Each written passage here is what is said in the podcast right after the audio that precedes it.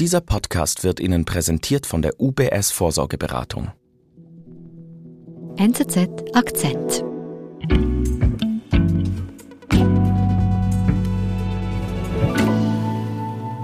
Ja, wir sind verbunden mit Hanna Bethke in Berlin. Hallo. Hallo.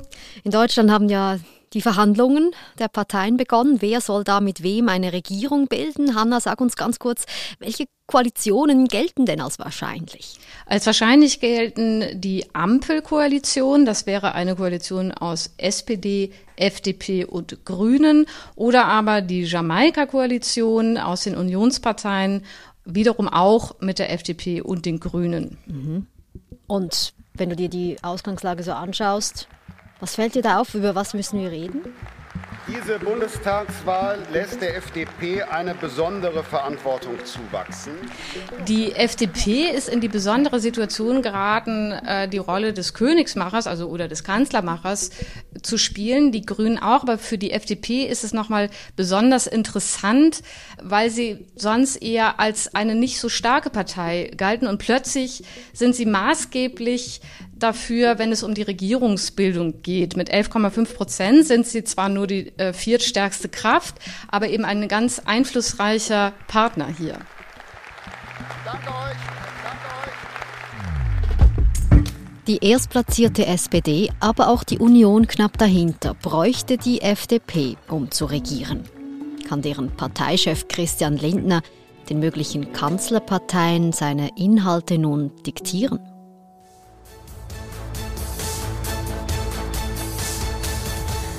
Die FDP war und ist bereit, Verantwortung zu übernehmen. Wir regieren auch in ganz unterschiedlichen Formaten in Deutschland.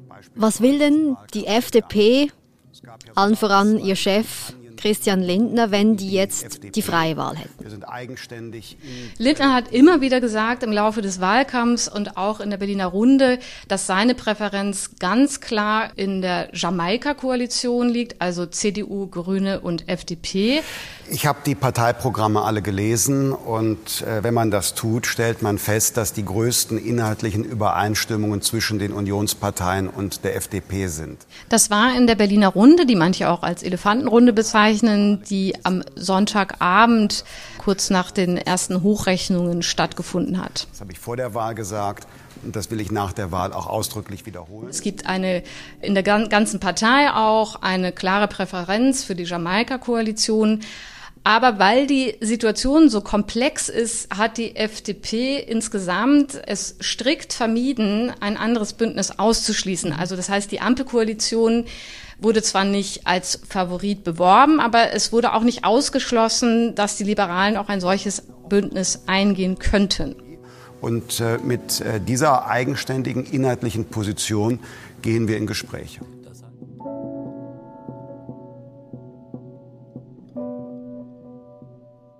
Das heißt, die Möglichkeit besteht, dass sich die FDP auch mit der SPD und den Grünen zusammentut.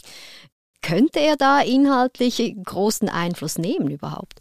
Naja, also Christian Lindner und die FDP, die sind in einer ganz guten Verhandlungsposition erstmal, denn da es für die rot-rot-grüne Regierungskoalition nicht reicht, weil die Linkspartei nicht gut abgeschnitten hat, sind die Regierungsparteien auf die FDP angewiesen. Das geht nicht ohne die FDP. Ohne die FDP kann keine Regierung gebildet werden und das stärkt dann natürlich die Verhandlungsposition. Da kann man dann mehr verlangen. Mhm.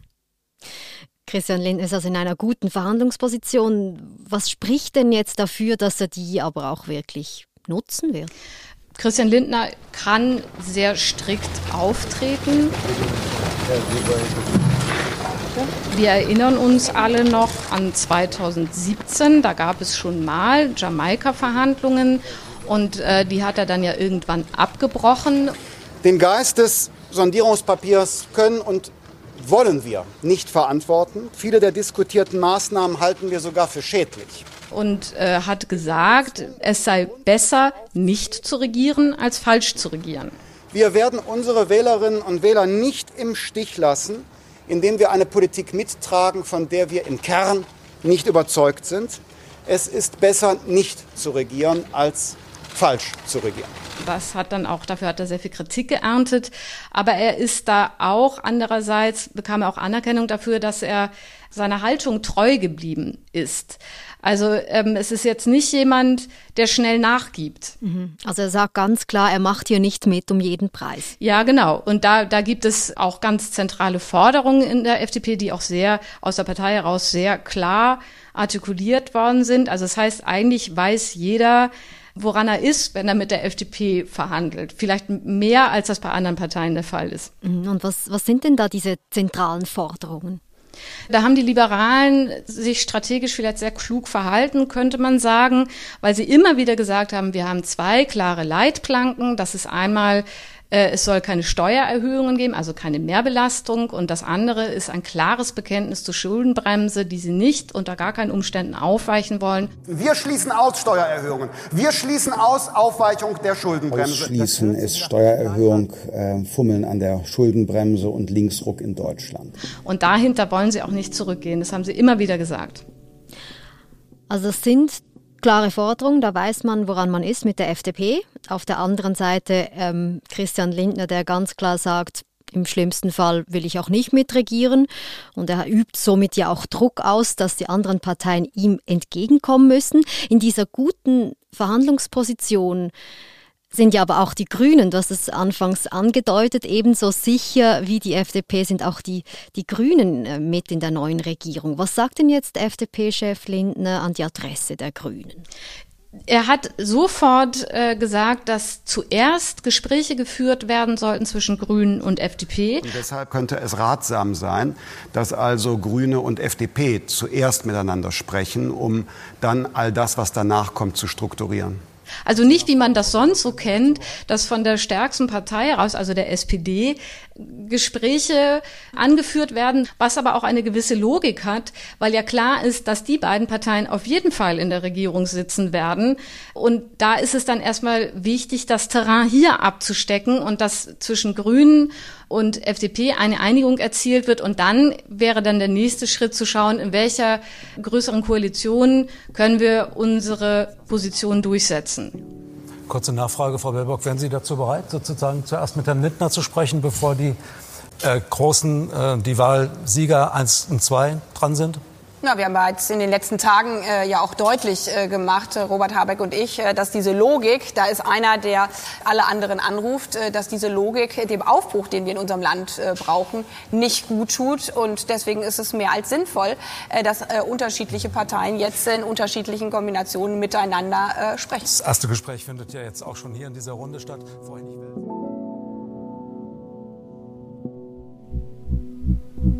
Wir sind gleich zurück. Es gibt Schöneres als vorzusorgen, aber kaum Wichtigeres. Zwei Stunden gut investiert. Richtig vorsorgen mit der professionellen UBS-Vorsorgeberatung für komplexe Vermögensverhältnisse.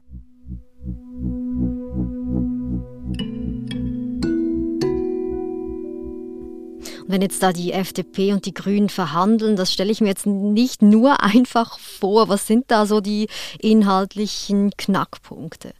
Ja, das ist in der Tat, eigentlich stellt man sich das ganz, ganz schwierig vor, weil die beiden Parteien ja eine grundverschiedene Haltung haben, vor allem was die Bewertung des Staates betrifft. Mhm. Wo die Grünen auf eine staatliche Regulierung setzen, wollen die Liberalen auf gar keinen Fall staatlichen Interventionismus. Und das bezieht sich vor allem auch auf die Klimapolitik, auf Staatsinvestitionen, die die Grünen sich immer wieder vorgestellt haben im Laufe des Wahlkampfes, immer wieder gesagt haben, wir wollen die Schuldenbremse aufweichen, um ökologisch nachhaltig auch Politik betreiben zu können. Und da setzt die FDP aber aus dem traditionellen Liberalismus heraus auf das freie Spiel der Kräfte im Markt. Äh, da denkt man, da gibt es überhaupt gar keine Brücken. Aber interessanterweise hat jetzt Annalena Baerbock in der Berliner Runde am Abend äh, der Bundestagswahl etwas ganz anderes gesagt, nämlich die Schuldenbremse sei Teil der Verfassung und stehe nicht zur Disposition. Frau Baerbock, ich versuche es jetzt mal bei Ihnen. Wären Sie denn bereit, die Schuldenbremse zu akzeptieren um beispielsweise Union und FDP entgegenzukommen? Naja, wir akzeptieren die Schuldenbremse nicht nur, sie steht ja in unserer Verfassung.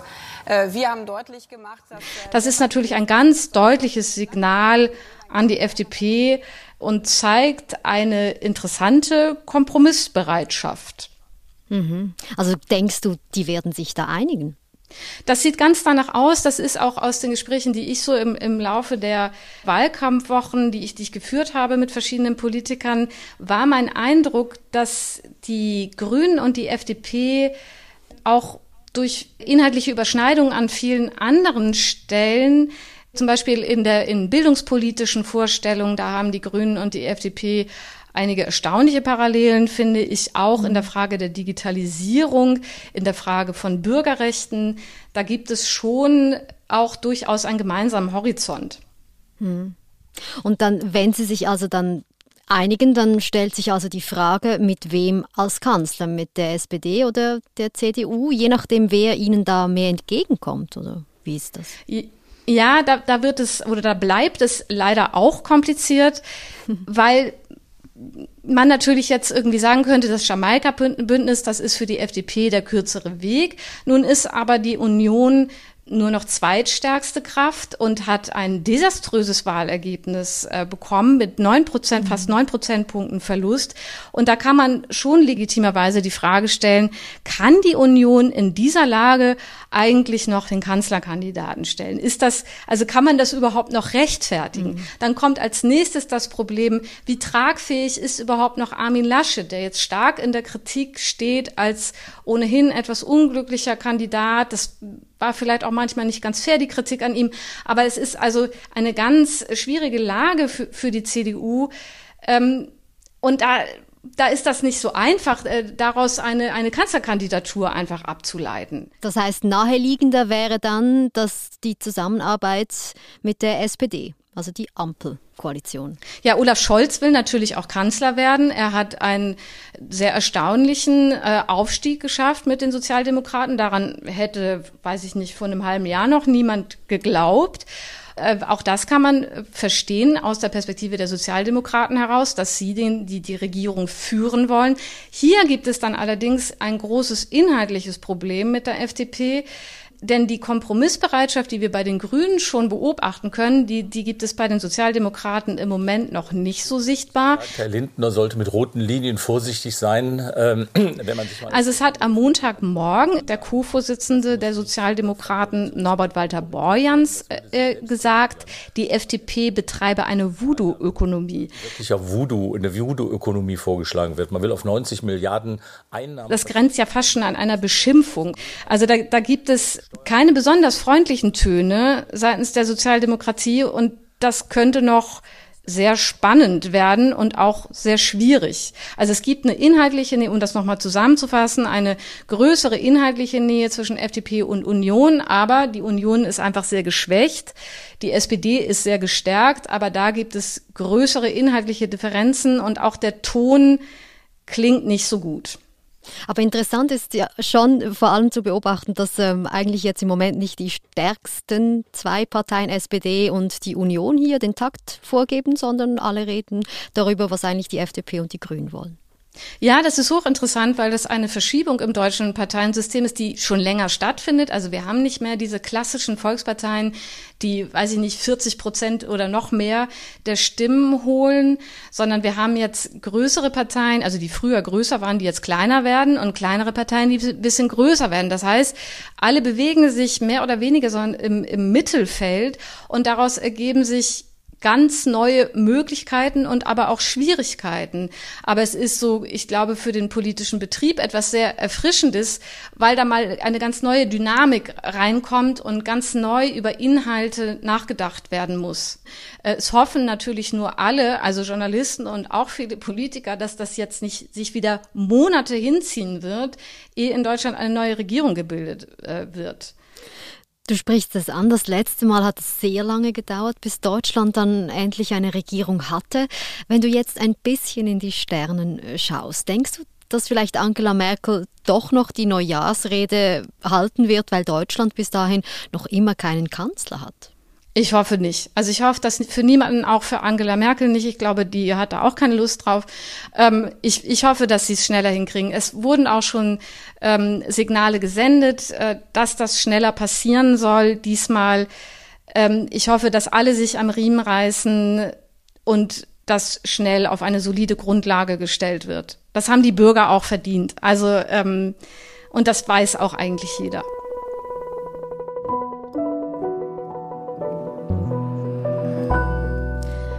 Hanna, du wirst die Lage weiter verfolgen in Berlin. Für uns vielen lieben Dank und liebe Grüße. Ja, ich danke auch.